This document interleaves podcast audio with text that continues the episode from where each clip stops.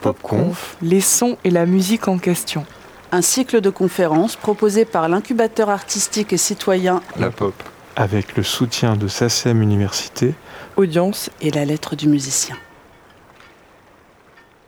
Bienvenue à la pop, bienvenue pour cette pop conf. Donc je vous disais le, plaisir évidemment de, vous accueillir, de, pour ceux qui viennent là pour la première fois, de ceux qui sont habitués, abonnés presque, on, pourrait dire au, au pop conf. Le principe de la pop conf, il est très simple, la rencontre euh, entre un ou une chercheur, chercheuse et un ou une artiste, euh, un débat d'une heure. Évidemment, à la fin, vous serez invité à participer, à poser des questions. Ici, on peut poser des questions, donc il faut en profiter. Euh, donc n'hésitez pas. Alors bien sûr, vous savez, le principe aussi des PopConf, c'est à chaque fois une question, une interrogation fondamentale que pose le directeur euh, de la pop, Olivier Michel, que je salue, euh, ainsi que, que nos, partenaires, audience, la et évidemment Arte Radio aussi, et la lettre du musicien. Donc pour vous dire, cette question fondamentale aujourd'hui, si vous êtes là, c'est que vous l'avez lu, du moins je l'espère. La souffrance des écosystèmes est-elle audible? C'est cette interrogation euh, qui euh, réunit aujourd'hui donc nos deux invités. Myriam Pruvot, merci d'être là. Vous êtes artiste, euh, performeuse, un peu belge, un peu française, on pourra en parler. Et vous connaissez bien euh, la pop, puisque vous y avez présenté euh, ici même un spectacle il y a quelques mois. Ce spectacle, un opéra modeste, il était question de la disparition du voir et la disparition, et notamment des espèces. On va en parler aussi avec vous.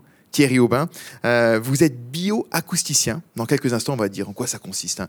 Euh, être bioacousticien, directeur de recherche au CNRS. Et ensemble, vous allez donc euh, vous interroger. On va s'interroger à la souffrance des écosystèmes est-elle audible?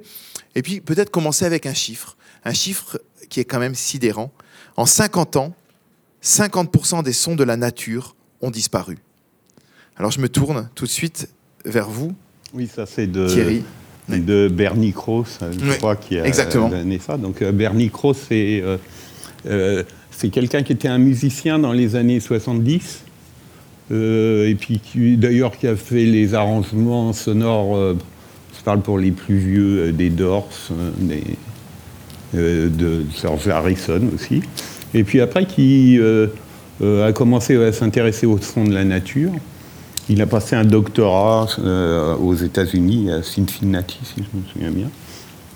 Et euh, il a commencé à enregistrer déjà près de chez lui euh, des sons euh, dans, les forêts, une forêt près de chez lui aux États-Unis. Et il l'a fait régulièrement. Et après, il a regardé, en fait, les sons, vous pouvez les voir en images aussi, qui s'appellent des sonographes, par exemple, qui représentent la fréquence et le temps. Et on voit donc comme ces espèces de petites notes.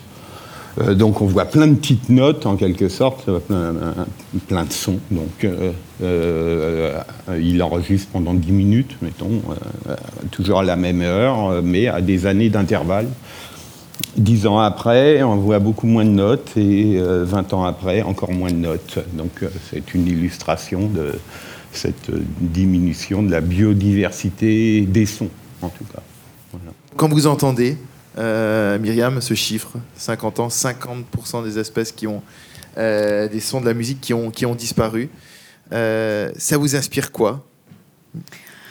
Euh, ben, a priori, l'au- l'audible, en tout cas, la question des sons de la nature, c'est peut-être un, un phénomène de disparition qui est encore plus peut-être discret ou en tout cas moins saisissable que parfois certaines images spectaculaires euh, de fond des glaces. Enfin, après, euh, je ne sais plus qui était l'auteur, enfin, qui disait que le, problème avec euh, les, effondrements, c'est que c'est très, c'est pas spécialement spectaculaire en l'occurrence, c'est que ça peut être très lent.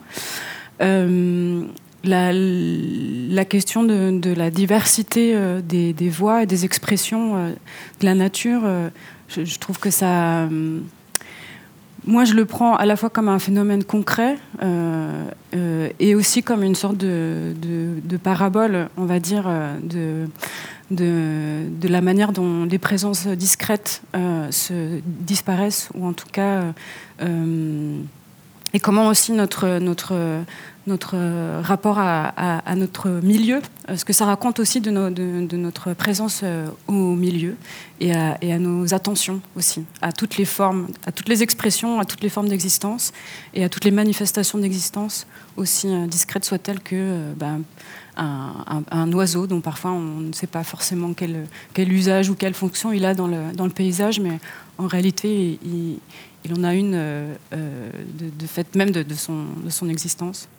Vous êtes d'accord, euh, Thierry, justement là-dessus, sur cette, finalement cette discrétion de, des sons de la nature qui a peut-être fait qu'on s'y est moins penché euh, que sur d'autres euh, enjeux liés à la crise climatique? En fait, si. D'ailleurs, c'est amusant parce que c'est ces périodes où il y a eu le confinement. Oui, nous faut montrer. D'un seul coup, tout le monde a recommencé à s'intéresser un peu à ces sons et à, les entendre. Euh, parce qu'évidemment, euh, euh, en fait, il y a une diminution des sons de la nature, puisque évidemment les espèces, on, a on, est à l'aube de la sixième extinction, ce qu'on dit. Hein. Il y a environ euh, euh, un tiers des, un tiers des, ah ben je vais y arriver, un, tiers des, des, oiseaux qui, qui est en voie d'extinction suivant la liste IUCN, euh, un quart des, un quart des mammifères, pardon, c'est un tiers des, des amphibiens, un, quart des mammifères et environ euh, autrement, euh, euh, enfin, ça montre donc qu'il y a vraiment une et, un huitième des oiseaux qui arrive. Et ça montre qu'il y a vraiment une diminution drastique donc, des sons de la nature. mais parallèlement, c'est les sons on dit, en, anthropiques dus à l'homme qui augmentent considérablement. Donc euh, il y a cette euh, balance qui s'inverse euh, petit à petit. voilà.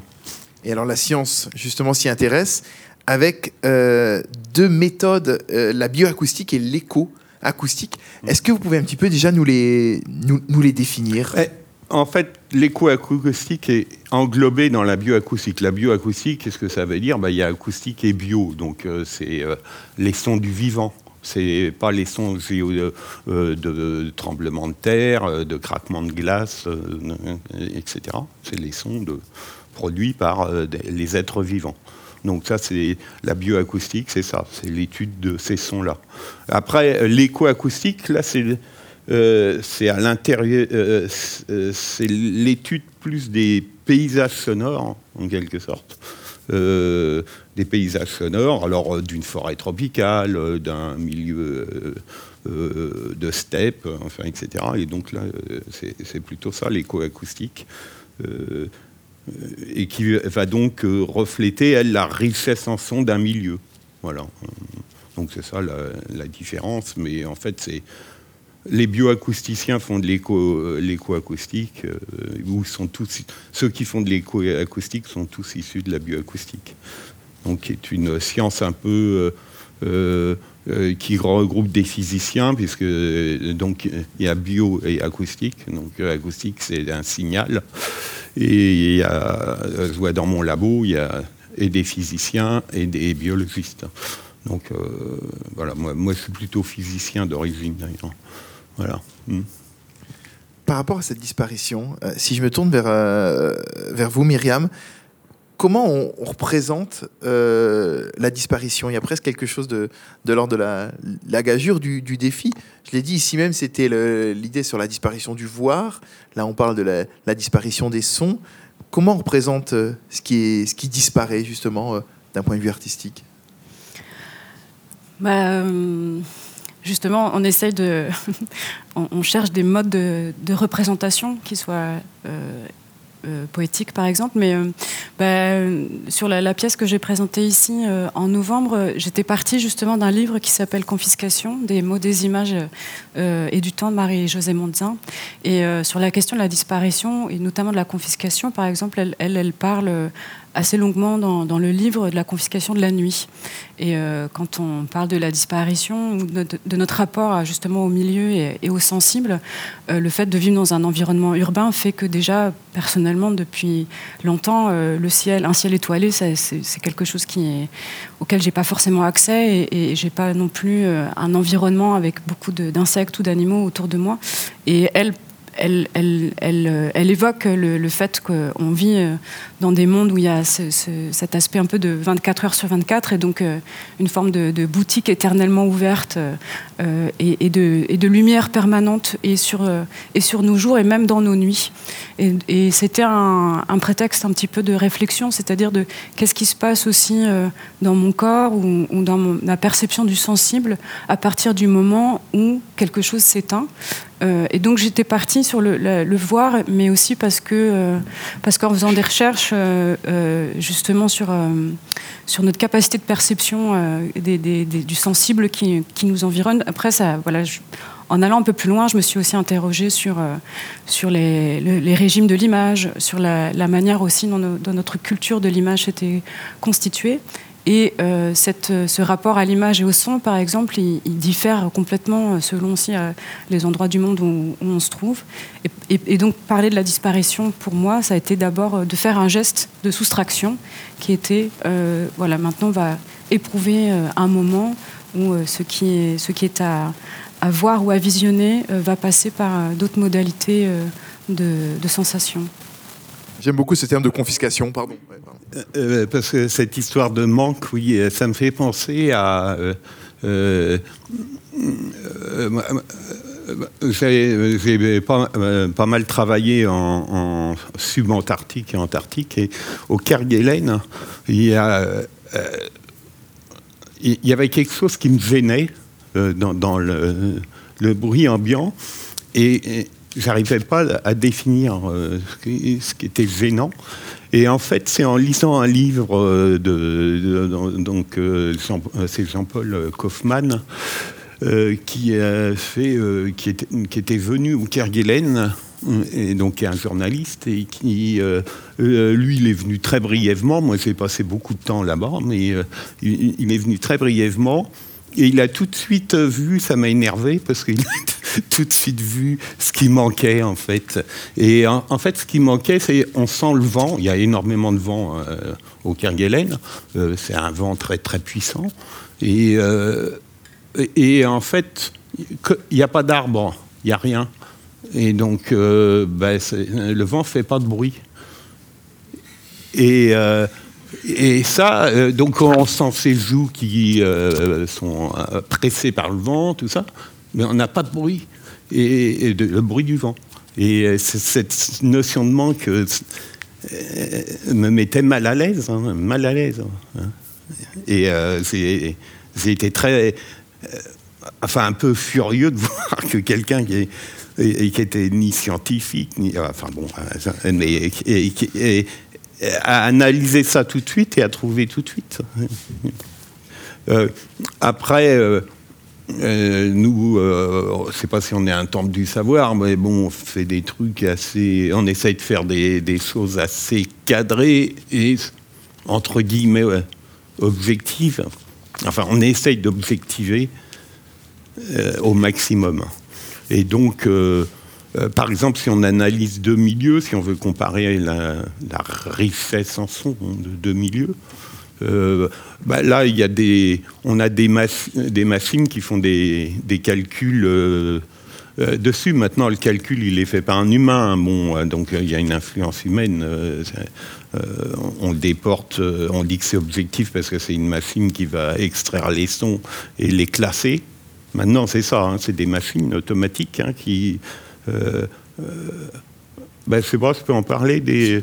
Euh, en fait, l'acoustique, c'est un. je dis pas ça parce que je suis acousticien, mais c'est un excellent moyen de euh, de juger, de doser, d'apprécier la biodiversité. C'est non invasif, pratiquement pas, on n'a pas à capturer des animaux, on n'a pas à les déranger. Il y a des machines automatiques, maintenant très peu chères d'ailleurs, euh, euh, qu'on peut mettre sur n'importe où. Et après, ces machines donc, vont collecter les sons automatiquement. Et effectivement, derrière, il y a un programme humain, donc une influence humaine euh, derrière qui peut être euh, tendancieuse, euh, enfin qui peut avoir certaines couleurs. mais ces machines, vous en avez, ben, vous connaissez tous le système Shazam où, avec votre portable, vous faites ça et ça vous dit quel air c'est, qui chante, etc. Donc il y a des essais à l'heure actuelle, mais c'est pas au point hein, de, système. Il y en a un qui s'appelle BirdNet, vous pouvez le charger, euh, qui vous permet de dire c'est tel oiseau, tel oiseau qui chante. Ça marche pas?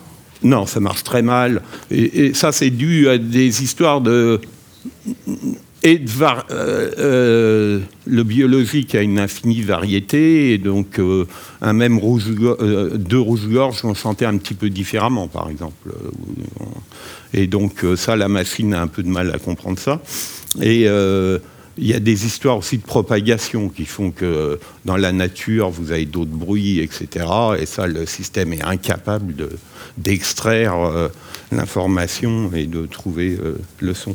Mais bon, Comment vous ça, vous, ça marche justement par rapport à ces, à ces applications pour, pour justement créer ces banques de données de, de sons? Il y a deux techniques. Euh, il y a deux. Euh, je ne vais pas faire euh, trop technique. Il y a deux techniques. Un peu. Donc, il y a, technique. nous, on a beaucoup travaillé sur les techniques d'apprentissage non supervisées. Alors, c'est quoi C'est-à-dire que la machine, elle reçoit le son. On lui dit. nous, ce qui nous intéresse, par exemple, c'est les oiseaux, mais pas le bruit des voitures. Donc, on demande. Alors donc, on, fait... Euh, la machine sélectionne, enfin, il y a un programme qui va filtrer et qui va dire je travaille dans telle fréquence. Donc déjà, le bruit de roulement des voitures, qui est en général un truc assez bas, est éliminé. Euh, le bruit du vent, des choses comme ça, qui sont des, à fréquence basse. Et puis, euh, il y a des, ce qui s'appelle des détecteurs à seuil, c'est-à-dire on ne collecte que les sons assez forts parce qu'autrement, des sons très faibles, c'est difficile de les analyser après, c'est mal enregistré. Après, vous avez ce qui s'appelle euh, derrière, il y a un programme, donc euh, des descripteurs, c'est-à-dire que sur ces sons collectés, euh, bah, il y a une analyse qui est faite en fréquence, en temps, et on, on essaie de caractériser ce son. Et après, derrière, vous avez ce qui s'appelle un, alors c'est un, mauvais mot, euh, classifieur, euh, donc euh, qui alors, c'est des. Il y a plein de procédés de classification. il y a Random Forest, PCA, peu importe, qui va dire bon, ben, ça, j'ai déjà su un son semblable, je le mets dans ce groupe. Ah, ça, c'est un son différent, je crée un autre groupe. Puis un autre groupe, puis un autre groupe. Ah, ça, je l'ai déjà vu, c'est le groupe A, je le remets dedans. Et donc, ça, c'est ce qui s'appelle l'apprentissage non supervisé. Et donc, vous vous retrouvez avec des groupes de sons qui sont groupés. Hein, et vous pouvez penser que ce groupe A, par exemple, ça représente, euh, sais pas quoi, une mésange. Euh, et le groupe B, un chevreuil. Bah, après, il faut, donc qu'il y ait quelqu'un qui aille vérifier ces groupes et, et, lui attribuer, le labelliser, encore un mauvais mot, enfin l'étiqueter. Quoi. Donc, il y a un chevreuil. Puis vous avez euh, l'apprentissage dit supervisé, qui est très, c'est ce qui est utilisé par Burnet, Shazam, etc.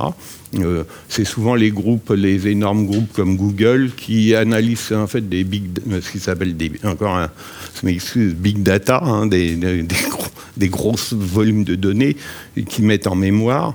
Et en fait, il faut que le système apprenne avant. Il apprend en général 30 à 40% des sons, c'est-à-dire que chaque son qui est rentré dans la machine, au départ, on n'en fait rien, on ne les classe pas, mais il y a quelqu'un derrière, un humain, qui dit ben ça, ça correspond à un loup, euh, ça c'est une mésange, ça c'est ce son. Et et donc on apprend à la machine sur ces 40% de données rentrées. On lui dit, ben voilà, nous on a trouvé ça, maintenant pour les, le 60% qui reste, c'est à toi de le faire. En gros, c'est comme ça que ça marche. Et donc c'est ces deux techniques qui sont utilisées. Et après, ben, on obtient, on peut dire, on écoute des milieux comme ça, et on peut dire, ben voilà, euh, dans ce milieu-là, il y a un rouge-gorge, un machin. et euh, c'est comme ça qu'on peut juger la biodiversité d'un milieu sans trop le déranger. Mais ça marche. S'il y a trop de vent, ça marche pas bien. Euh, s'il y a des, un bruit d'avion, ça marche mal. Il y a beaucoup d'erreurs. Voilà. Chasseur de sons, d'animaux. Hmm. Avec un milieu pour vous de, prédilection euh, géographique, vous avez parlé euh, avant des Kerguelen, ça c'est un territoire radical hein, quand même. Hmm. Euh, ça a été justement l'une de vos zones de recherche, un petit peu parler géographiquement de, ces différences. On, on l'a on, évoqué, qui évidemment pour les sons, pour les écosystèmes, varie considérablement suivant les, le type de milieu où on se trouve. Ah ben c'est sûr que par exemple, une milieu euh, j'ai travaillé en terre Adélie, donc euh, c'est vraiment l'Antarctique. Et euh, on entend le craquement de la glace, qui, est, un bruit, moi j'aime bien, mais, qui est donc un bruit assez continu. mais autrement, ce qui frappe le plus, c'est que vous êtes complètement ailleurs, puisqu'il n'y a pas de bruit humain en fait, donc pas d'avion. C'est très rare qu'il y ait des avions qui survolent l'Antarctique. Donc, euh, euh, alors que, par, contre, en forêt tropicale, où on a pas mal travaillé aussi, euh, en, Amazonie brésilienne, vous avez souvent des bruits d'avions, et donc ça vous remet dans. Et pourtant, vous êtes dans la forêt où il y a euh, une, richesse en bruit qui est incomparable par rapport à l'Antarctique, ça c'est sûr. Hein. Donc c'est vraiment, euh, vous pouvez, euh, ces deux milieux, je dirais, complètement opposés au niveau univers sonore, hein, oui, ça c'est sûr. C'est quoi les sons des animaux en Antarctique? Ben, moi, moi, je travaillais sur les manchots, mais donc, donc vous avez le, son des manchots, vous avez des phoques, c'est les sons d'animaux en, extrême survie. Quoi. ces animaux me fascinent et je les admire parce qu'ils sont en, limite euh, au niveau vie. C'est vraiment dur. Quoi. Et, ils réussissent quand même. Euh, ça s'entend cette dureté dans leur son euh, je ne saurais pas vous répondre. Moi, ce qui m'intéressait chez les manchots, c'est euh, euh, justement cette notion. Les colonies de manchots, c'est énorme. Des fois, moi, je travaillais sur une colonie, c'était pas, pas en terre d'Élie, mais où il y avait un, million et demi de manchots royaux. Donc il y a un bruit qui est à peu près le bruit du périphérique parisien en continu. Donc vous n'entendez pas hurler à 6 mètres. Or, ils, ne peuvent se reconnaître que par la voix. Et s'ils ne se reconnaissent pas par la voix, ils meurent. Et donc, euh, euh, ça m'a fasciné à ce niveau-là. Euh, et nous, on étudiait comment ils arrivaient à envoyer une signature vocale individuelle pour dire je m'appelle Albert. Une signature vocale individuelle dans ce gigantesque bruit brouhaha euh, énorme, et c'est ça qui nous intéressait au niveau codage de l'information. Voilà.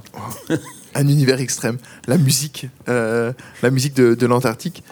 Myriam, vous êtes venue avec un livre euh, qui m'a intrigué pour cette conférence, que peut-être certains d'entre eux ont, ont lu ici, c'est La haine de la musique de Pascal Quignard. Déjà, j'ai trouvé ça très beau euh, que vous veniez euh, avec différents ouvrages pour, euh, pour cette pop conf.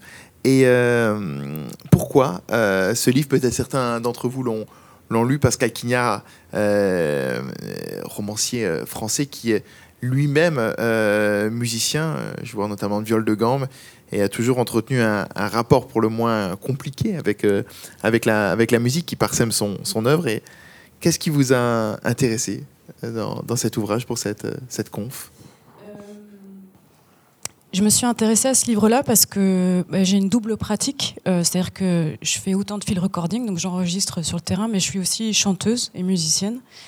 Et je m'intéresse beaucoup à la musique ancienne. Et donc la musique ancienne, c'est aussi un trajet vers la disparition parce que c'est aussi toute une démarche pour pouvoir euh, interpréter, comprendre ou saisir euh, des, des musiques qui, qui, qui sont pour la plupart euh, orales et qui, qui, ne, font pas, qui ne sont pas euh, passées par l'écriture. Et euh, bah, dans ce livre-là, il y a pas mal de,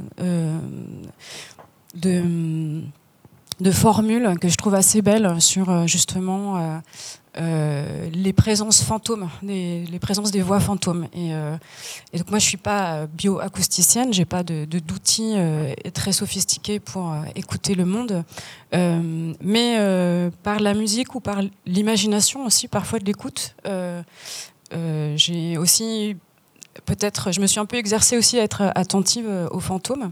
Et euh, par exemple, il y, a, euh, une formule dans ce livre où il dit Le silence est un chant carencé. Et je trouve que c'est une, belle formule aussi. et, en m'intéressant un petit peu à la musique ancienne et aussi au silence et au, parce que par exemple, quand on, récupère une partition ou un chant oral qui a été un peu érodé, euh, émoussé par le, temps, il y a des trous. On ne peut pas avoir euh, l'intégralité euh, du signal d'une certaine manière, et donc il faut presque compenser ces zones de creux et essayer de les imaginer.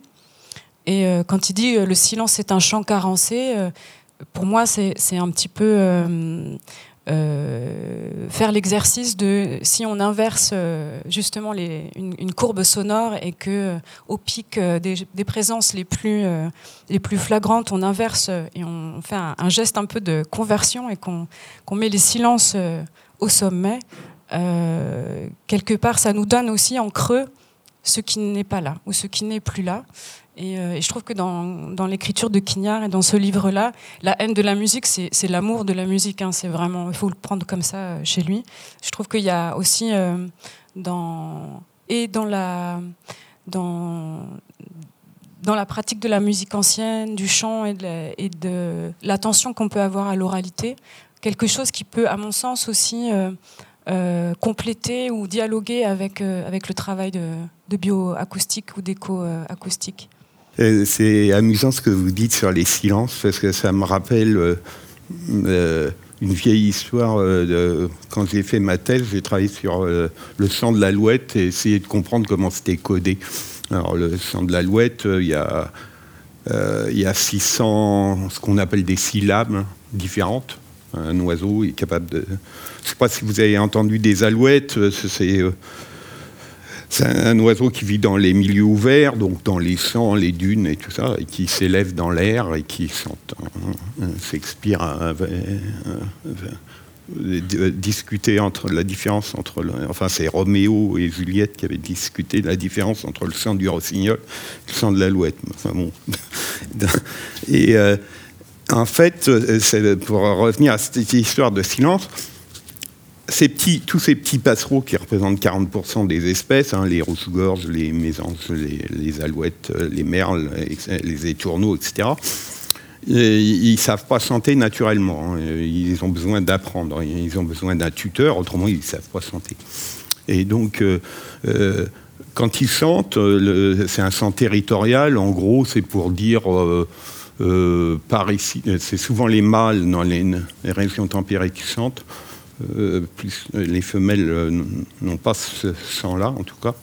Et en gros, c'est pour dire par ici les femelles, dehors les mâles, hein, pour délimiter un territoire acoustique.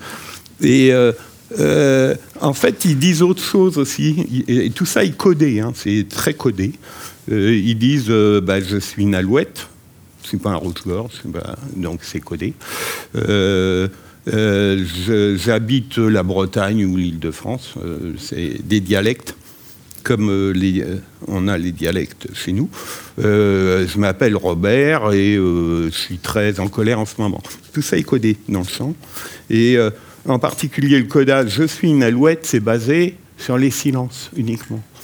Et pas sur les notes. Il y a 600 notes différentes. Et donc moi au début, c'est alors ma thèse, ça, moi j'ai un certain âge, donc ça remonte loin. C'était avant le monde analogique, avant le monde digital. C'était le monde analogique, donc on découpait des bandes, on les rassemblait, etc. Et là, euh, en fait, euh, j'avais remplacé chaque note d'alouette pour voir euh, si ces notes avaient une signification, en les mettant dans le désordre. C'est un chant de 5 minutes, il faut couper toutes les notes qui font quelques 3-4 millisecondes. Donc ça vous prend une semaine. Maintenant, ça prend, ça prend moins d'une journée à faire ça et euh, euh, remplacer chaque note, les modifier, etc. Et l'alouette répondait toujours, c'est-à-dire quand on le diffuse sur le terrain, euh, elle vient attaquer le haut-parleur parce qu'elle prend ça pour un, intrus mâle qui vient envahir son territoire. Et donc j'arrivais pas, j'arrivais pas. au bout de trois mois, ben, j'ai commencé à modifier juste les silences et alors là, elle ne venait plus, c'est-à-dire qu'elle ne comprenait plus que c'était une alouette. Et donc, euh, et d'ailleurs, c'est un rythme, ça fait tata, tata, tata, tata, tata, tata, et c'est ce rythme qui est basé sur les silences. Ce qui est dans la note, elle s'en fiche. Pour le codage de l'espèce. Après, pour dire je m'appelle Robert, c'est dans les notes. Mais euh, voilà. Hmm. Enfin voilà, cette histoire de silence. Je vais plus regarder les alouettes ou les écouter de la même manière maintenant que je sais qu'elles disent ce genre de choses. Voilà. Je suis Robert et je vis en Ile-de-France. Ça me casse un peu quand même. Euh. On a compris que le MeToo des alouettes n'est pas encore complètement arrivé.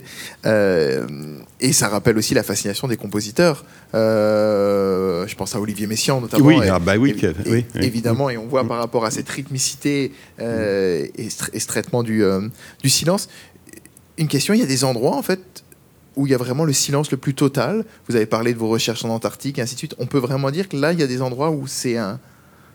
Vous avez été ben, confronté à une euh, absence totale de. Oui, ben à l'INRA, euh, vous allez dans euh, à Jouy en Josas, il y a une chambre sourde, vous allez là-dedans. Là, il y a le silence total, mais c'est un guettant hein, parce que vous entendez tous les bruits de votre circulation. Enfin, vous entendez. Oui, ils vous reviennent par voie osseuse, par voie.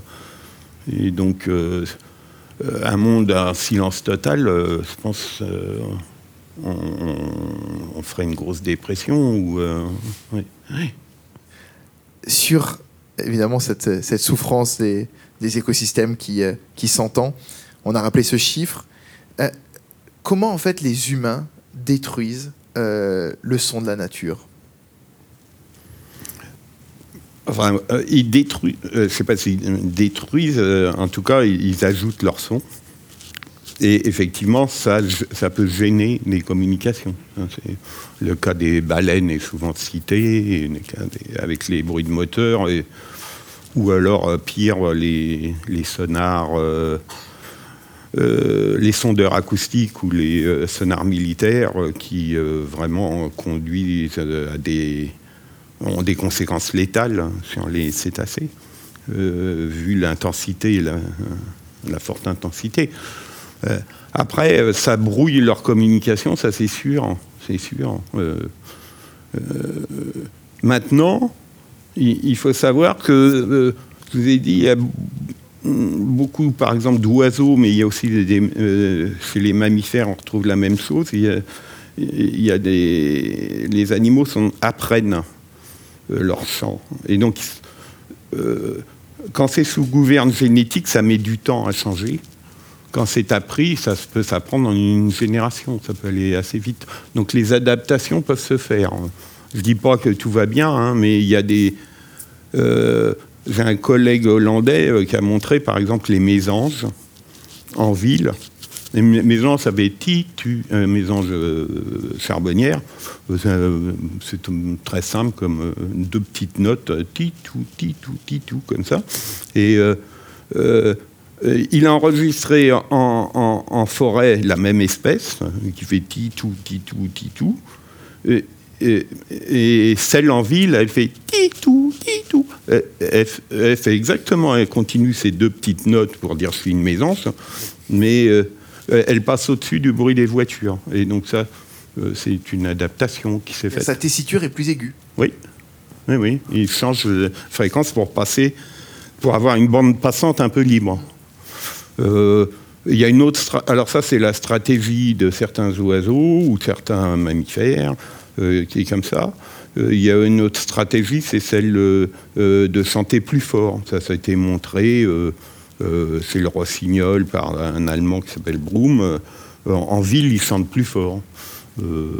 C'est pas une très bonne stratégie, ça s'appelle l'effet Lombard, parce que c'est Monsieur Lombard qui a montré que les humains, quand ils parlaient au cours d'un cocktail, etc., avaient tendance à parler plus fort pour euh, essayer de communiquer euh, par-dessus euh, le bruit des autres. Et, mais c'est pas une bonne stratégie parce que ça fatigue tractus vocal, l'appareil vocal. Et meilleure stratégie, si on peut, c'est changer les fréquences. Maintenant, on, peut être, on est limité par des contraintes anatomiques qui fait que bah, de toute façon, un son euh, d'un oiseau ou d'un mammifère, c'est un son euh, d'instrument avant. Donc c'est comme une flûte. Euh, donc le diamètre de la flûte fait qu'on peut chanter aigu ou pas. Hein. Donc les petites espèces chantent aigu, les, les grosses chantent grave. Plus le tube est long, plus c'est grave. plus le tube est long et large, et large. plus c'est grave. Donc voilà. Et donc les possibilités d'adaptation ne sont pas infinies, elles sont limitées. Mais euh, il y a des possibilités où l'animal arrive à contrer un peu euh, notre activité humaine et nos bruits euh, plus que gênants. Pour, maintenant, ceux qui ont une gouverne génétique de leur communication, ça, met des générations, ça va trop vite pour eux. Donc ils ne peuvent pas changer. Et un animal qui n'arrive plus à s'exprimer ben, euh, ben, S'il n'arrive plus à communiquer, à, dire, par exemple, je vous ai dit, les sons territoriaux, c'était pour dire par ici les femelles, les femelles n'arrivent pas à entendre, elles vont pas venir. Hein, donc, euh, euh, mais en plus, ça, génère des stress, c'est l'animal, où il essaye de décaler dans le temps aussi, hein, comme pour la lumière. Hein, il y a des, beaucoup d'animaux les chevreuils, tout ça, c'est pas des animaux qui à l'origine vivaient euh, la nuit. Hein, parce que maintenant ils sortent la nuit parce que la nuit on est moins là, moins là ils sont moins dérangés. Euh, bah, les oiseaux ils font pareil. Euh, ceux des villes ont tendance à chanter un peu plus tard et commencer un peu plus tôt par rapport aux activités humaines. voilà. maintenant, c'est sûr que ça les gêne et ça les empêche de communiquer correctement puisqu'ils passent un tas d'informations avec leurs signaux. Myriam, vous, dans votre propre environnement, euh, vous l'aviez perçu, cette, euh, cette disparition, ces changements sonores Je ne sais pas si c'est un environnement urbain où vous vivez ou, ou plutôt ou autre, mais est-ce que cette, ce changement, est-ce qu'il y a un environnement sonore on a parlé évidemment du moment un petit peu contextuel du, confinement euh, pendant la crise sanitaire, où d'un seul coup on s'est remis à entendre des, sons qu'on avait peut-être oubliés. Mais est-ce que ça vous est déjà paru euh, assez, clair? Euh, ben, comme, je disais, moi j'ai un peu une double pratique et puis je... par contre ça fait assez longtemps que je chante aussi en extérieur. Donc euh, j'ai aussi un peu cette, euh, cette habitude-là, euh, cet usage d'être de toute façon dans aussi d'avoir l'habitude de ne pas être dans un, espace complètement clos et, et, hermétique et de devoir cohabiter. Donc cette question de la cohabitation de mon signal sonore avec les signaux sonores qui m'environnent, c'est quelque chose justement qui, qui m'intéresse. Et, mais par exemple, euh, euh, cet été, j'ai fait des enregistrements en Corse et euh, j'ai clairement pu observer, j'étais vraiment dans le maquis, en étoile de mer avec mes micros, parce qu'il y a aussi quelque chose de quand même très très savoureux à, écouter. Il y a aussi un rapport que je trouve très charnel. Et j'étais assez surprise de voir que les cigales que j'enregistrais à ce moment-là se taisaient simultanément et euh, en réalité, au bout d'un certain moment, j'ai compris qu'elles anticipaient, elles entendaient sûrement des infrabasses que moi j'étais pas capable de percevoir, qui était le passage, le vol d'un avion au-dessus de, de, ma tête. Et donc l'enregistrement que j'ai fait, qui était censé au départ être un enregistrement continu d'une ambiance sonore du maquis corse, en réalité il était interrompu et, et c'était assez fascinant comme non seulement les, les insectes donc anticipaient un, le passage de cet avion que moi-même je pouvais pas entendre et puis, une fois que l'avion était passé, euh, elles reprenaient, euh, elles reprenaient euh, leur chant. Et donc, après, cette, cette, question des interstices, elle, est, elle, est, elle est aussi intéressante. c'est marrant. Alors, je fais une petite digression tout à l'heure. Comme ça, tu, tu, parlais de MeToo, mais je pense que, pareil, si, si on, s'intéresse à, la question de l'écoute, il y a aussi par exemple, euh, euh, euh, le fait d'écouter des cigales dans un casque en, Haute-Corse, c'est une, forme d'exercice de l'écoute, mais participer, par exemple, en tant que femme, des, fois, certains débats, pas celui-là ce soir en l'occurrence, mais c'est aussi devenir des super championnes de l'interstice. Et donc, il y a aussi un, rapport parfois à la. Pour prendre la parole. Pour prendre la parole. Et, donc, cette question de l'adaptation, elle est, elle, est, elle, est, elle est aussi, je dirais, euh, tout à fait euh, en exercice euh, dans toutes les, formes discrètes de présence à, l'échelle sociale. et après, moi, j'ai grandi plutôt en ville, donc j'ai un, j'ai pas eu cette chance peut-être d'être, d'avoir un environnement comme ça extrêmement fertile. Par contre, j'ai des souvenirs de d'environnement sonore, notamment au Chili, euh, dans la région des lacs euh, au Chili, où j'ai pu percevoir ce que, ce que Murray Schaeffer un petit peu évoque euh, dans son concept d'écologie sonore, c'est-à-dire des, des, espaces sonores où il y a des dynamiques qui sont extraordinaires. C'est-à-dire que on n'est pas avec un drone, par exemple, de voiture qui vient écraser toutes les formes de présence sonore, il y a la possibilité justement d'avoir des choses qui s'enchassent, qui s'entrechassent et qui s'entremêlent.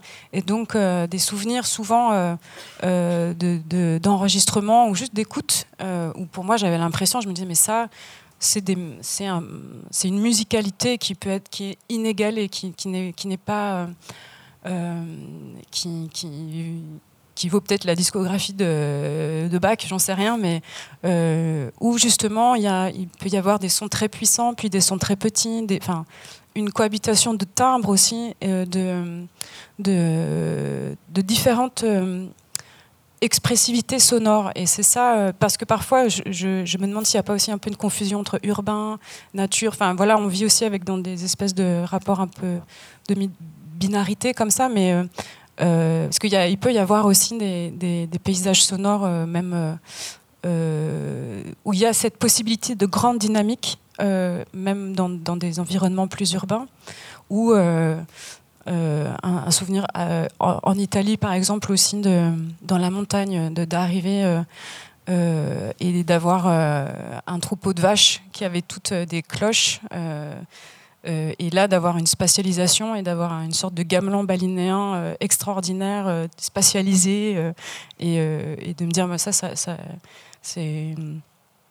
Voilà, c'est le genre de saveur aussi qui, qui, qui rappelle ce que c'est que pour moi aussi pas un bon paysage sonore ou un, mais plutôt la, saveur de cette, de cette dynamique là qui fait qu'il y a une coexistence de signaux qui peuvent être euh, extrêmement divers. Peut-être c'est plus ça en fait que c'est pas c'est pas l'absence de, de, son, c'est pas le silence, mais c'est plutôt euh, la, compression euh, ou en tout cas l'uniformisation du signal qui me semble être plus flagrant en tout cas des souvenirs sonores.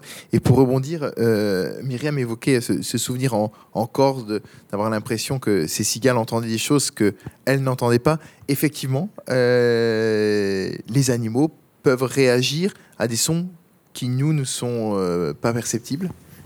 Ah ben, c'est sûr, ils ont des... Certains animaux, ont, bon, je reste bêtement terre à terre, hein, mais ont des capacités auditives euh, différents. Hein. donc, euh, on parle des éléphants et de leur infrason, euh, qui, qui, peuvent communiquer Euh, bon, les sons, par exemple, sous 1 kHz, c'est vraiment des, sons basse fréquence, très basse fréquence, et donc ils peuvent communiquer à très longue distance avec ces infrasons. Vous avez des, tas d'animaux qui émettent dans les ultrasons. En général, l'émetteur et le récepteur vont ensemble. C'est ce qui s'appelle une coévolution. Donc ça, veut dire qu'eux aussi euh, perçoivent les ultrasons s'ils en émettent. En général, ça marche comme ça. Euh, et ceux qui sont capables de faire des infrasons euh, les entendent également. maintenant, les éléphants, c'est un peu différent parce qu'ils les perçoivent aussi par le sol, hein, puisque c'est des ondes, hein, tout ça, qu'elles soient sismiques. et donc, il y a et les sons de basse fréquence qui perçoivent à distance, mais aussi euh, d'autres types de sons euh, qui reçoivent par le sol. Euh, voilà. je ne sais pas si ça répond. Si, si. en, collectant ces sons, Thierry, en faisant ces, bases de données dans, ces milieux, on, l'a bien compris, extrêmes hein, de, la forêt tropicale à, l'Antarctique, est-ce que c'est aussi l'idée de se dire, face au péril hein, du, réchauffement climatique, d'enregistrer ces ces, bases de données de sons qui peut-être demain n'existeront plus? Est-ce qu'il y a cette, euh, cette idée-là dans votre pas démarche? dans, pas, dans, euh, pas dans ma démarche. Euh, moi, la, démarche de notre labo, c'est d'essayer de décoder les, les, sons et de voir ce qui signifie, comment l'information est codée. Donc. Alors, on prend des modèles, comment je peux entendre dans le bruit, ben, manchot. Euh, ou en forêt tropicale euh, pour certaines, autres raisons, puisque c'est un univers sonore extrêmement plein, où il y a beaucoup de, de plages de libre. Euh, mais j'ai des collègues, un, ancien élève d'ailleurs, par exemple, Jérôme Suer, lui, il travaille dans cette optique-là, oui, mais il est au muséum. Au CNRS, j'allais dire, on ne nous paye pas pour faire ce genre de boulot, euh, ce qui est plus euh, adapté pour le muséum. Donc euh, voilà. je ne dis pas que ça ne m'intéresse pas. Hein. Et puis, en tant qu'être humain, moi, quand je, l'écoute, mon environnement, et puis je l'apprécie, ou je l'aime bien, ou je les catégorise, mais ce c'est pas notre, notre travail, non. Oui, ça peut vous inquiéter, mais en plus en tant que. Oui, ça peut me. Ah ben.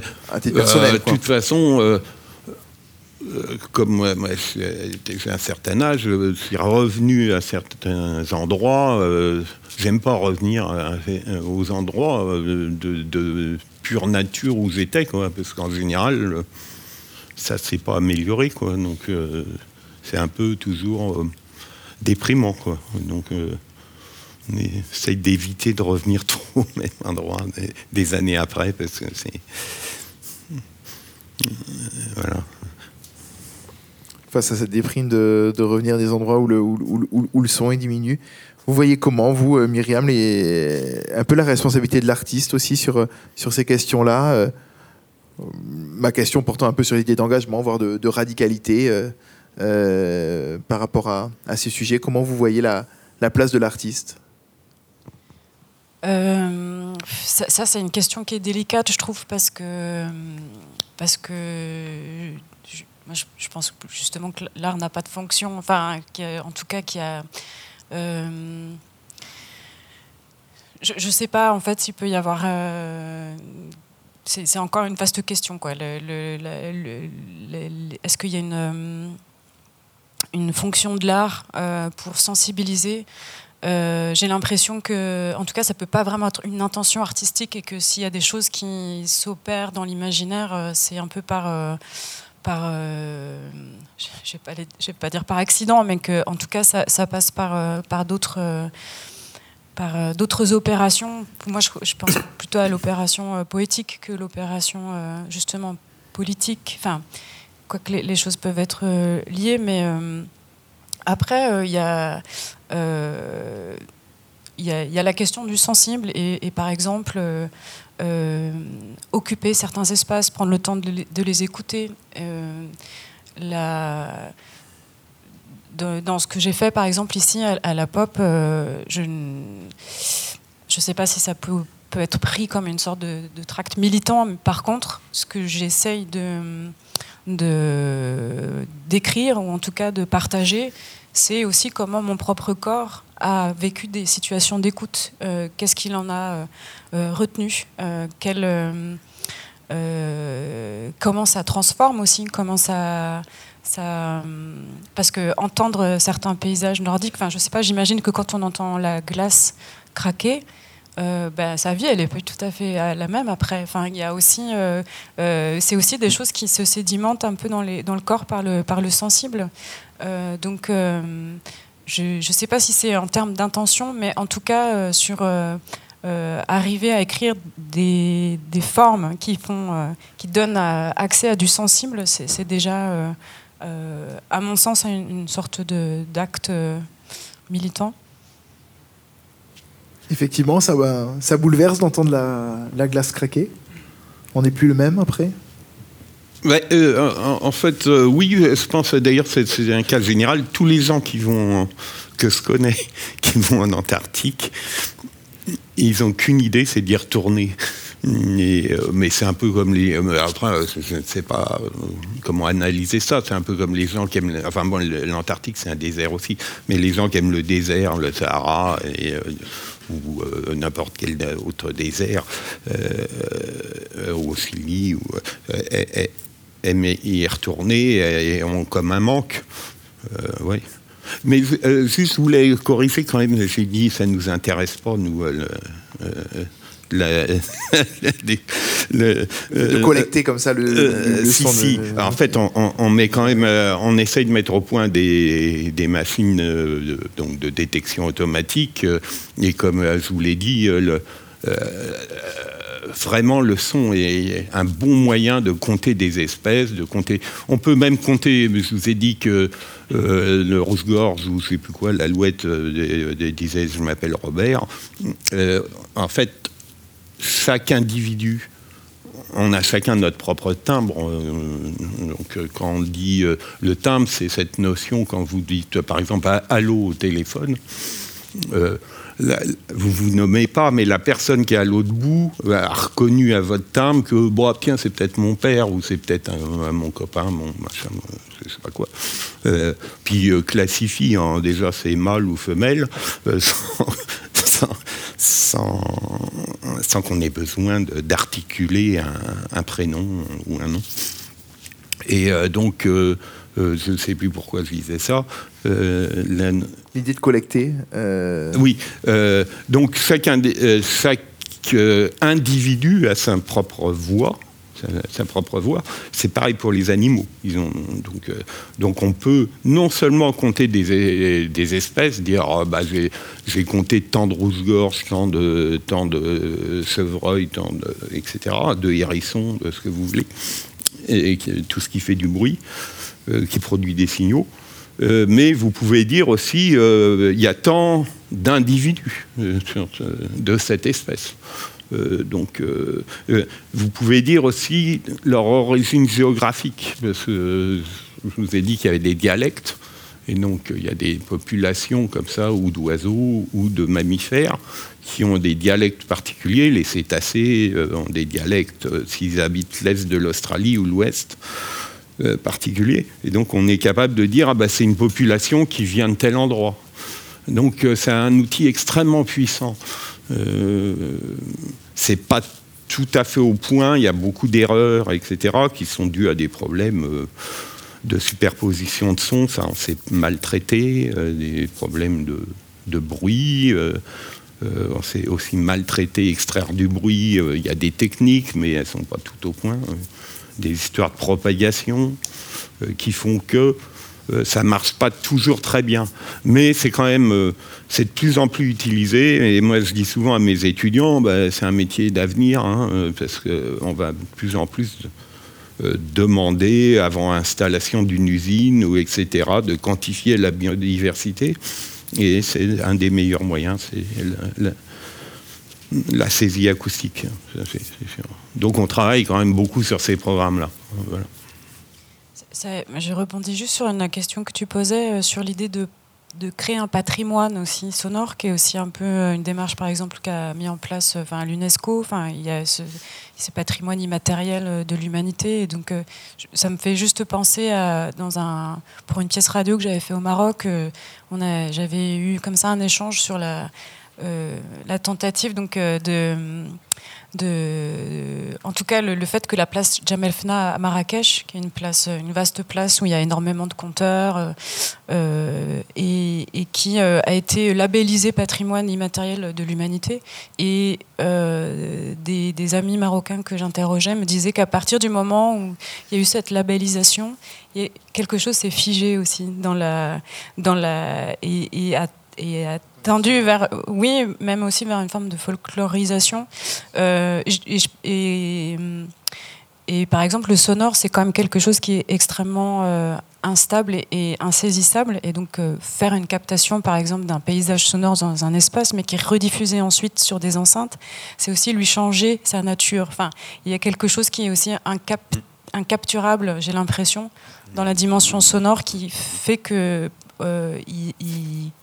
sur l'idée en tout cas du, musée, du patrimoine, de la classification ou de la manière dont on pourrait euh, contenir euh, le sonore, il y a quelque chose qui est un peu, euh, c'est peut-être une vision un peu romantique, mais j'ai l'impression qui est un peu irréductible.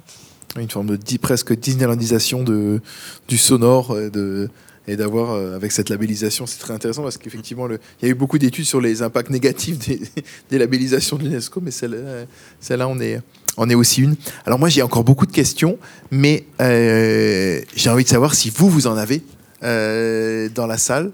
Parce qu'évidemment, ah ben voilà, je vois déjà. euh, Bonsoir, j'ai deux questions en fait. J'aimerais bien avoir la bibliographie de, de Myriam Prévost.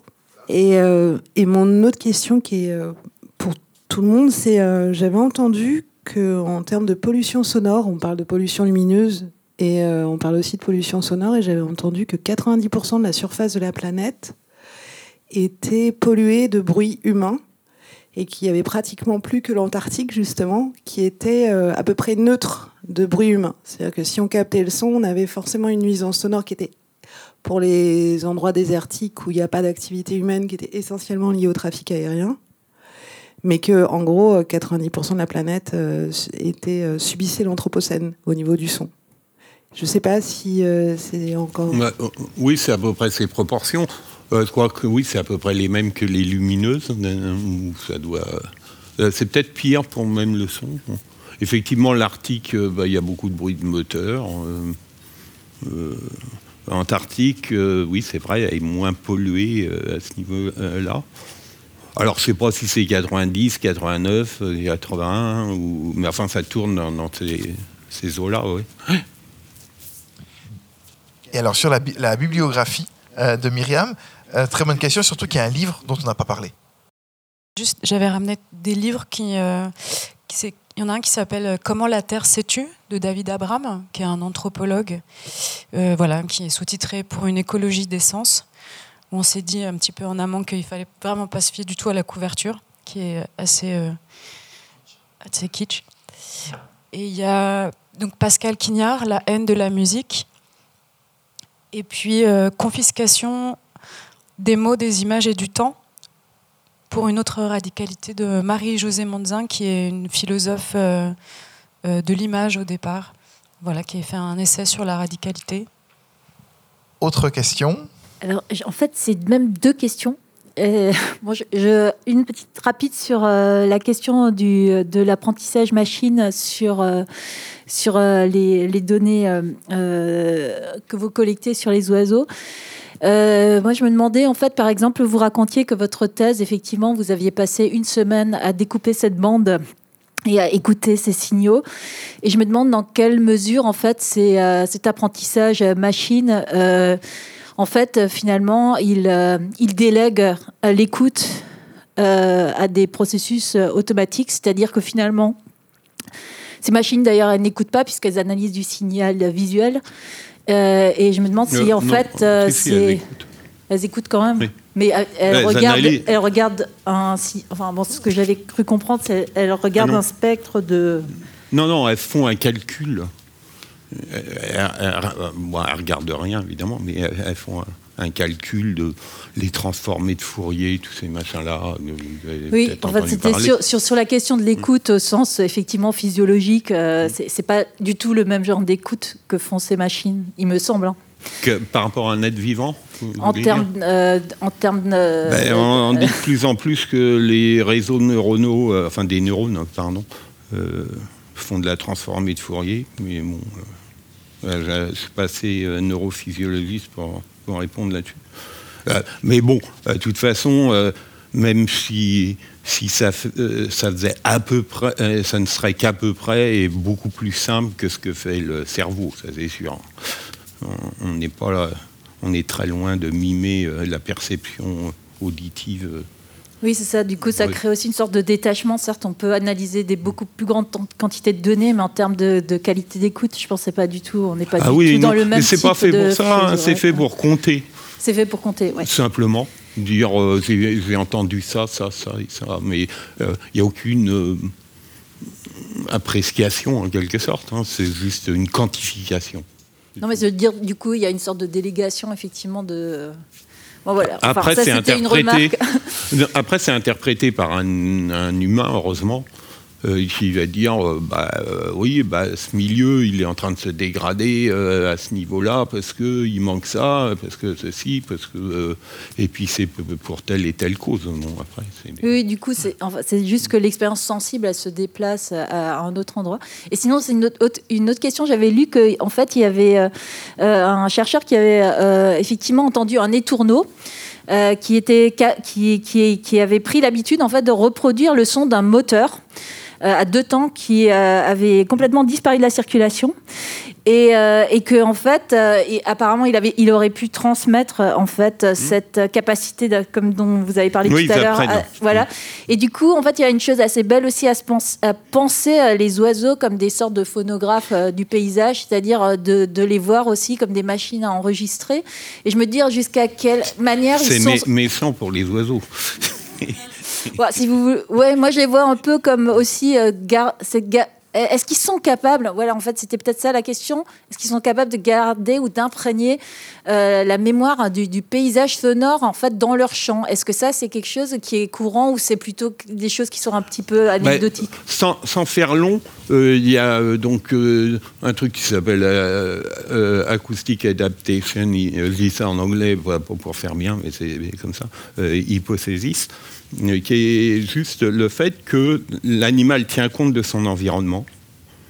Et euh, euh, par exemple, quand vous êtes en forêt euh, amazonienne, vous allez entendre tout, le temps beaucoup de sons qui font pipo, pipo, pipo, assez grave.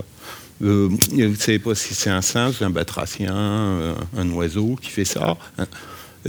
Parce que tout le monde euh, va vers euh, euh, la forêt, c'est une espèce de balle de coton qui arrête tous les sons. donc ça, arrête.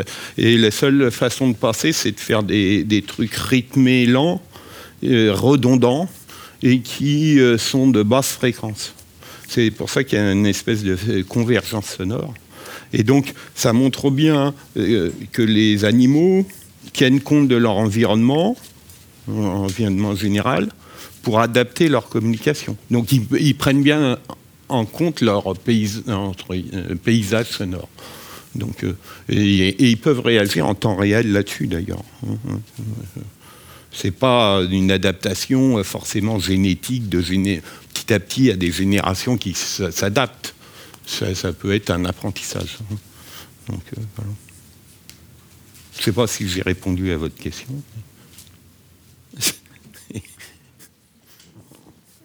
Et alors, de la même manière qu'on parlait d'un apprentissage du chant, que ce soit dans l'œuf ou euh, sur une scène ou euh, avec un prof, euh, comment est-ce qu'on peut apprendre à, écouter? Comment est-ce que vous, vous avez appris à écouter?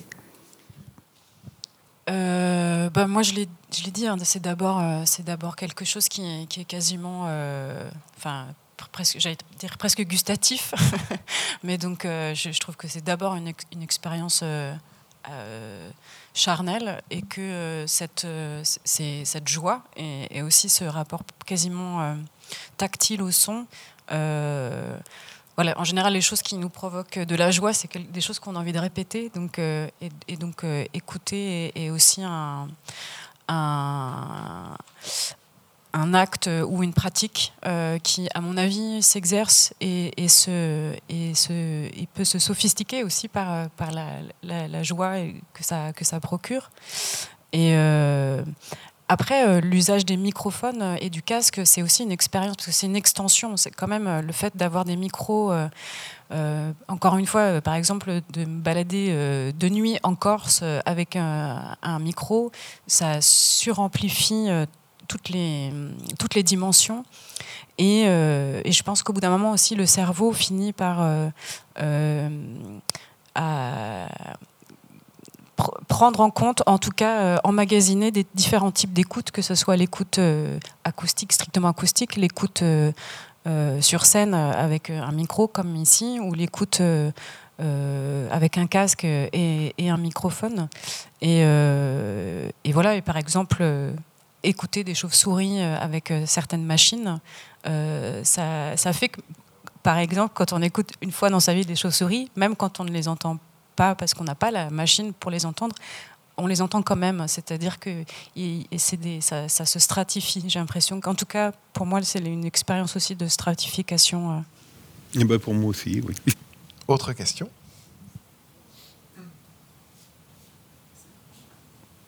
Déjà, merci pour, euh, pour ce partage. J'aurais envie de, de, dîner avec vous jusqu'à pas d'heure pour continuer. Alors, je vais, je vais poser qu'une question. Euh, je vais poser cette question scientifique et, à l'artiste, ça va être la même. Euh, sur tout au long de ces, échanges, vous parliez de, de, de, l'absence de son, enfin en tout cas la diminution des sons de la nature qui disparaissaient petit à petit. Hein. des manques aussi, lorsque vous parlez des manques euh, lorsque vous n'entendiez pas le, son du vent.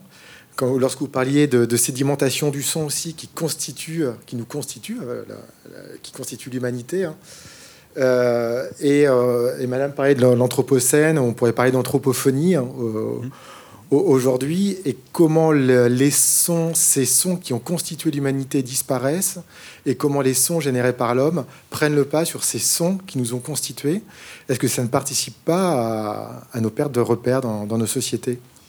Non, mais euh, peut-être qu'il y a un mot, en tout cas, que, qu'on n'a pas employé, qui est l'altérité. Pour moi aussi, euh, euh, la question de la présence sonore et la souffrance des écosystèmes, c'est aussi c'est la question de la prise en compte de l'altérité. Et donc, j'ai l'impression que si cette altérité sensible ne se manifeste pas ou, que nous, on n'y est pas attentif, effectivement, c'est euh, aussi... Euh, c'est ça aussi qui, a une incidence politique euh, et, sociale.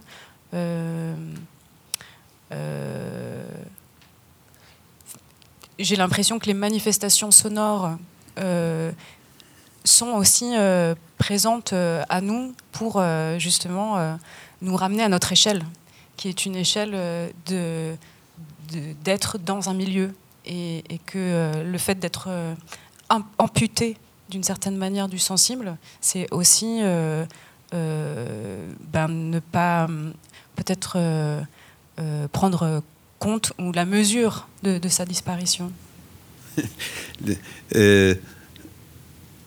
Je, trouve, euh, moi, euh, j'ai vécu à Paris, mais maintenant je suis depuis pas mal d'années vraiment en campagne. Et donc, euh, effectivement, hein, vous parliez de la disparition d'espèces. Comme moi, dans mon, un peu mon métier, bah, je connais un peu les, sons de différentes espèces, évidemment. Et donc, ben, d'une année sur l'autre, je dis tiens, celle-ci, eh je n'entends plus. Et, euh, effectivement, ben, parallèlement, c'est ce qu'on disait au début, euh, vous avez ces sons de la nature qui petit à petit euh, vont une extinction, c'est peut-être vite dit, mais qui diminue en tout cas, et puis ces bruits humains qui augmentent, et effectivement, bon, bah, euh, j'ai la chance de ne pas avoir de pollution lumineuse. Je vois des beaux ciels étoilés, mais, euh, parce qu'il n'y a pas de ville très proche. Euh, mais euh, par contre, il- les bruits de roulement des voitures, ça augmente parce qu'on circule plus. De toute façon, on est partout maintenant. Euh, faut voir. Euh, faut voir que euh, on a mis, euh, si on prend l'Homo sapiens, euh, en, en 1800, on était un milliard, je crois, à peu près. Euh, Oui, c'est ça. Et donc on a mis 300 000 ans, c'est à peu près l'âge de l'Homo sapiens, ça arrivait à un milliard. Maintenant, on est rendu à 7,5, hein, ou à peu près. Ça en 200 ans, donc. Et donc, ben ça, ça forcément un, énorme, un impact énorme sur l'environnement. Forcément, on remplit tout. Donc, euh, on, change tous les milieux, on les, on les pollue, on les, il y a du trafic, y a, tout le monde bouge, on bouge tous, on bouge beaucoup trop. Et donc, euh, effectivement, ben, on, crée, euh, on crée ces bruits. hein. Donc, J'avais une petite question euh, de détail. Vous avez dit que les manchots, donc quand ils sont à 1,5 million, euh, ils sont obligés de faire ce, ce son-là pour dire je m'appelle Jean-Paul pour pour pas mourir. hein. Pourquoi? Ah oui, bah, ah bah, c'est une, c'est une longue histoire. Euh, mais- non, non, non, si je raccourcis. Euh, en fait, euh, avez- je ne sais pas si vous avez certains ont vu, euh, c'est un film qui est sorti il y a plusieurs années. La Marche de l'Empereur. Euh, euh, donc euh, que ce soit manchot royal ou manchot empereur, c'est pas, un- enfin c'est le même mode de vie et euh, ils se ressemblent étrangement d'ailleurs. Et euh, euh, en fait, euh, vous avez le, euh, au départ le mâle qui est- reste euh, sur l'œuf et bon, il forme un couple.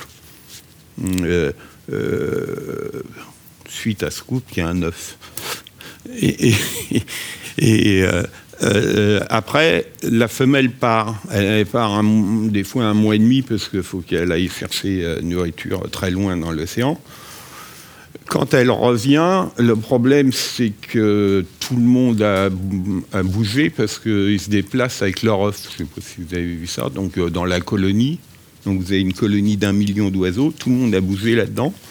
Et tout le monde, fait, euh, c'est à qui fera le plus de bruit. Donc euh, vous arrivez là-dedans.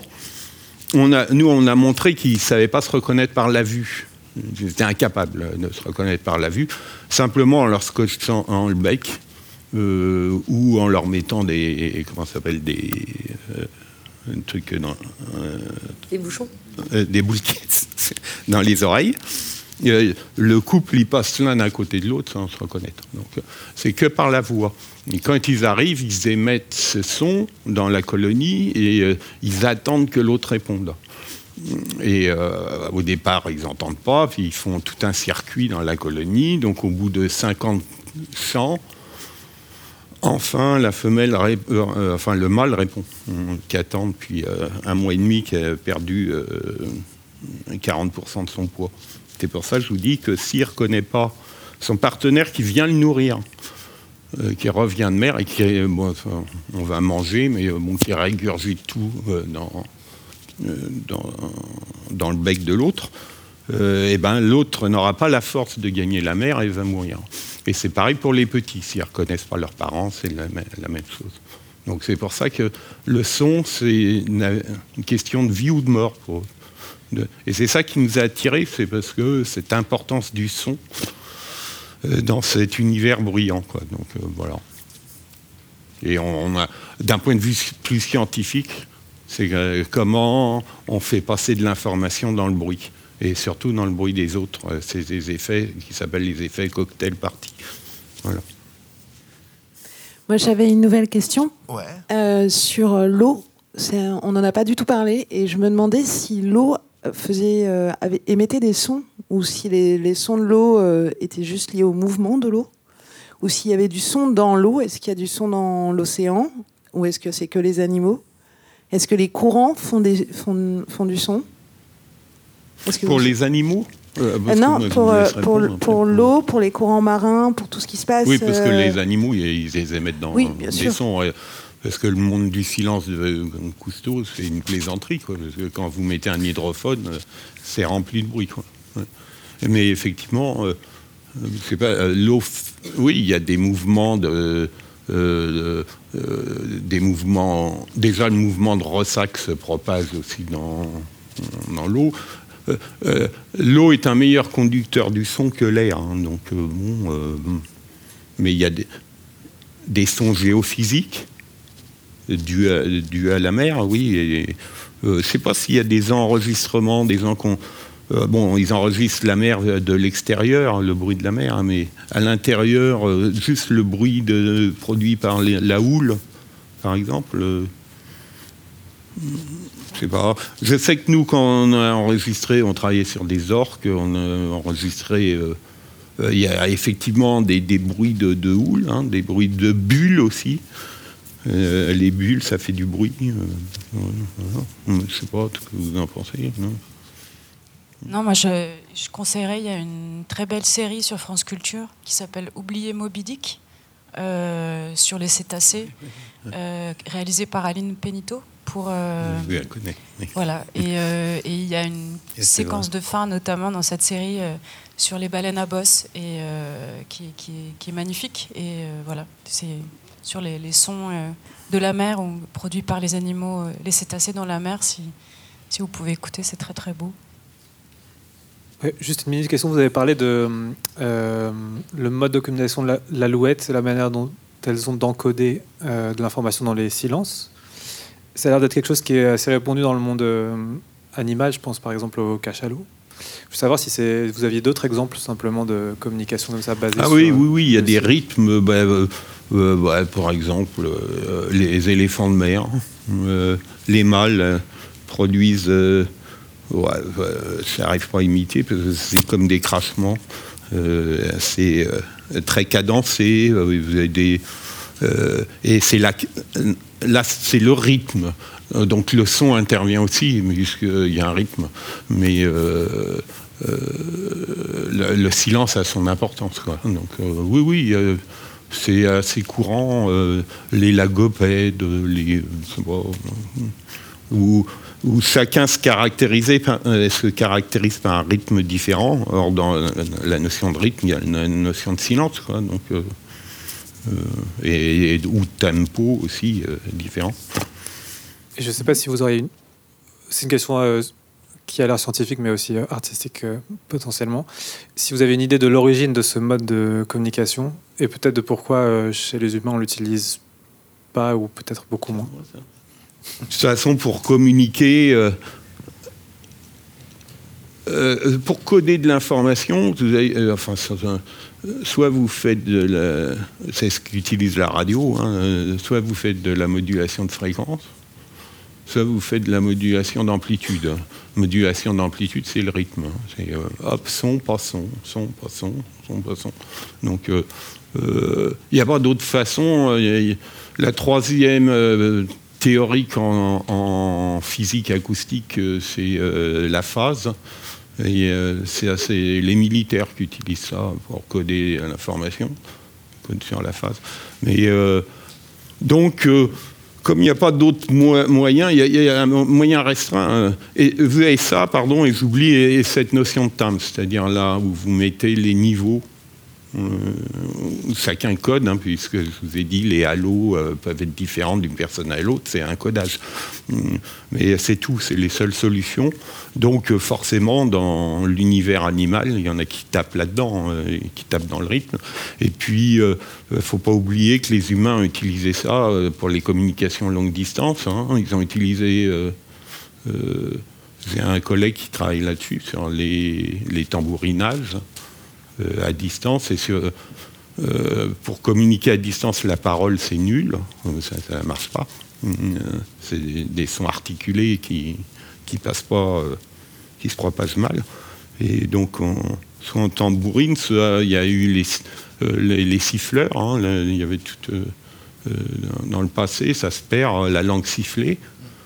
Euh, qui encore un peu, qui existe aux Canaries, voilà, et qui existe dans les forêts thaïlandaises, euh, etc., pour communiquer à distance. Et puis les rythmes, où les tam-tam, les rythmes. Euh, les hommes, on peut penser que les hommes préhistoriques, enfin préhistoriques, du temps dans les temps reculés en tout cas, et, et utilisait ces notions de rythme peut-être plus que nous, je sais pas. Mais les- des animaux utilisent, oui. Euh, moi, j'avais une question pour vous, Myriam. Euh, L'importance du, paysage sonore dans votre travail, euh, comment elle influence votre pratique? J'ai pas vu l'opéra modeste que vous avez proposé ici, et je suis enfin c'est malheureux, mais euh, voilà, comment elle vous influence, comment elle vous inspire, enfin comment ces paysages euh, sonores vous inspirent, et parce qu'ils ont l'air très imagés pour vous, vu comment vous nous les racontez. Et j'ai l'impression que quand on vous écoute, euh, la manière dont on a d'habiter le monde aujourd'hui, et depuis longtemps maintenant, elle nous rend sourds euh, face à tous ces milieux et à tout ce qu'il habite. Et est-ce qu'on est obligé de se créer du coup des prothèses et on est obligé d'écouter comme ça à travers des micros maintenant euh, le monde qui nous entoure parce qu'on est devenu insensible et voilà, euh, sourd. Bah alors pour faire très très vite, bah après moi j'aime beaucoup les micros. Il y a- voilà, sans, les micros, on n'a pas la voix de Billy Holiday, on n'a pas, euh, on pas de, il nous manquerait beaucoup de choses. Euh, moi, je viens des arts visuels au départ, donc par exemple, euh, j'ai plutôt appréhendé le paysage d'un point de vue pictural. Et euh, c'est assez intéressant parce que quand on apprend la perspective en peinture, euh, on apprend euh, la perspective occidentale où il y a vraiment l'échelle humaine qui le point de fuite. Et puis, par exemple, dans les estampes japonaises, il y a un autre rapport, il y a un autre rapport au point de fuite qui est plutôt une sorte comme ça de survol d'oiseau, on va dire. Je, dis les choses très grossièrement, hein. Mais après, dans la manière dont j'ai enregistré, euh, je dirais que euh, la question du paysage, je la trouve intéressante euh, parce que justement, elle est, picturale au départ et que je pense que la manière dont Poussin, enfin, dans la tradition de la peinture, le paysage est apparu, ça a aussi une incidence sur comment on regarde nos environnements. Et, et euh, par rapport à, ce que ce que ce qu'on racontait finalement, euh, il y a toute cette question de la relation dans le paysage, c'est-à-dire comment les choses aussi prennent une valeur euh, les unes par rapport aux autres. Et euh, moi, encore une fois, j'ai pas une entrée euh, strictement scientifique. C'est effectivement une entrée plus plus imagée. Mais euh, pour terminer, justement, dans ce livre-là de, Marie-Josée Montzin, euh, il y a une notion qui m'a aussi intéressée, qui est la théorie du paysage. Elle en parle dans ce livre, qui est une théorie qu'a formulée un cinéaste japonais, justement, qui s'appelle Masao Adachi. Et en 1969, il- donc elle raconte, il, fait un film. Influencé par la Nouvelle Vague, qui est un film euh, voilà, assez, assez abstrait, mais il décide euh, de filmer. Il prend un fait divers au Japon et euh, autour d'un crime et il décide de ne euh, jamais filmer l'assassin, mais de filmer que les paysages qu'a traversé euh, l'assassin. Euh, et c'est d'une certaine manière, euh, pour moi, en tout cas je l'interprète comme ça, comme une manière aussi euh, d'élargissement du cadre, et c'est-à-dire que plutôt que d'être euh, attentif à la silhouette ou à la figure euh, de ce personnage, dans quel cadre euh, ce, geste a pu euh, exister? Et j'ai l'impression qu'en tout cas, la pratique de l'écoute ou ce qu'on peut appeler le paysage sonore, pour moi, c'est aussi un, peut-être une, une expérience d'élargissement du cadre, ou en tout cas aussi de voilà de c'est encore une fois par rapport à l'adaptation des animaux et, de l'alouette, c'est aussi comment les choses s'expriment en relation les unes euh, par rapport aux autres et que parfois aussi d'écouter euh, des paysages sonores, moi ça aussi ça me renseigne beaucoup sur moi-même. C'est-à-dire que cette altérité dont on parle, elle est, euh, elle est, je trouve qu'elle est aussi euh, il peut y arriver, il peut arriver que je me sente plus d'affinité avec une bergère des bois qu'avec euh, un humain, par exemple, et que euh, pouvoir être en relation aussi avec certaines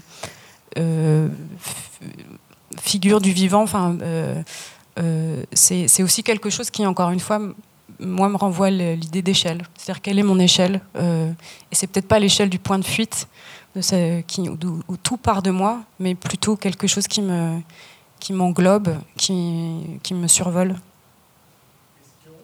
Moi j'ai encore une question ici, bonsoir.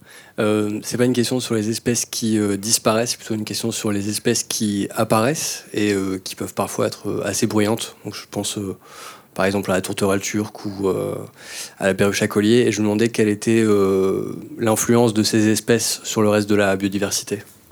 S'il y avait des travaux sur ça.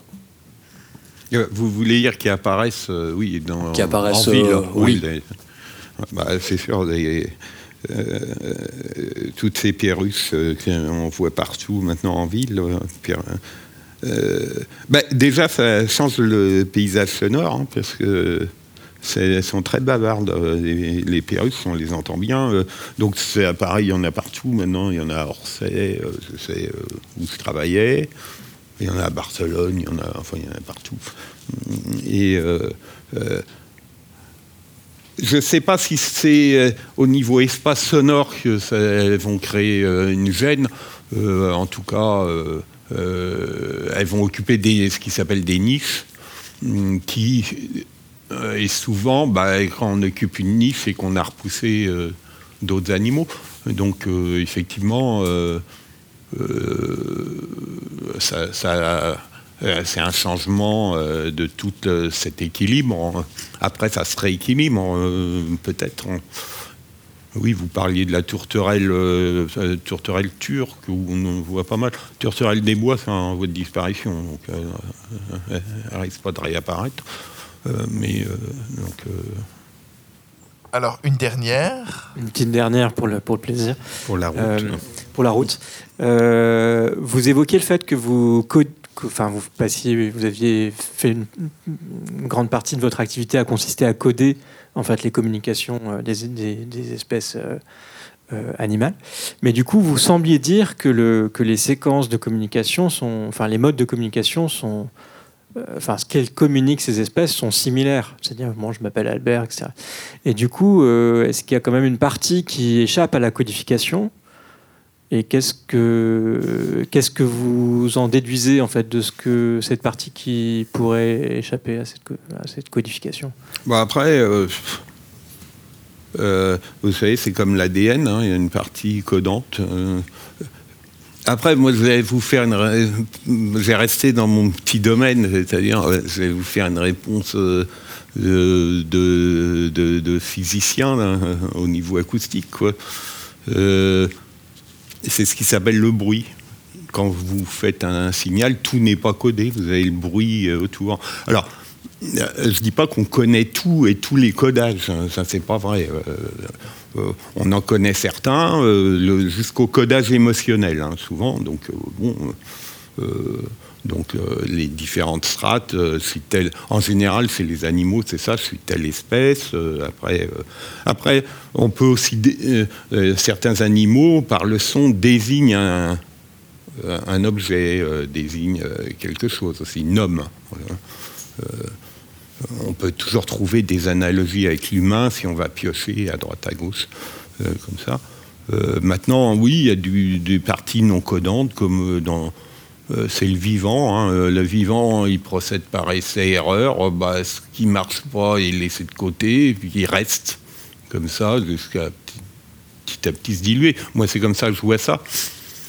Comme pour l'ADN, hein, tous ces brins d'ADN avec toutes les parties codées. Certaines, on n'a pas encore vraiment décodé, peut-être. Et puis, vous avez ce qui s'appelle le bruit, le bruit de l'information, qui est euh, des parties rémanentes euh, de ce qui reste, euh, qui sert à, à rien, peut-être pas, mais mm, en tout cas, bruit. Quand on parle de bruit d'un point de vue acoustique, c'est parce qu'on ne sait pas le décrire. C'est ça, en théorie de l'information, c'est ça. Notion de bruit, c'est quelque chose qui peut être euh, qui a une euh, euh, probabilité infinie et qu'on ne sait pas caractériser par des formules. Ça s'arrête là.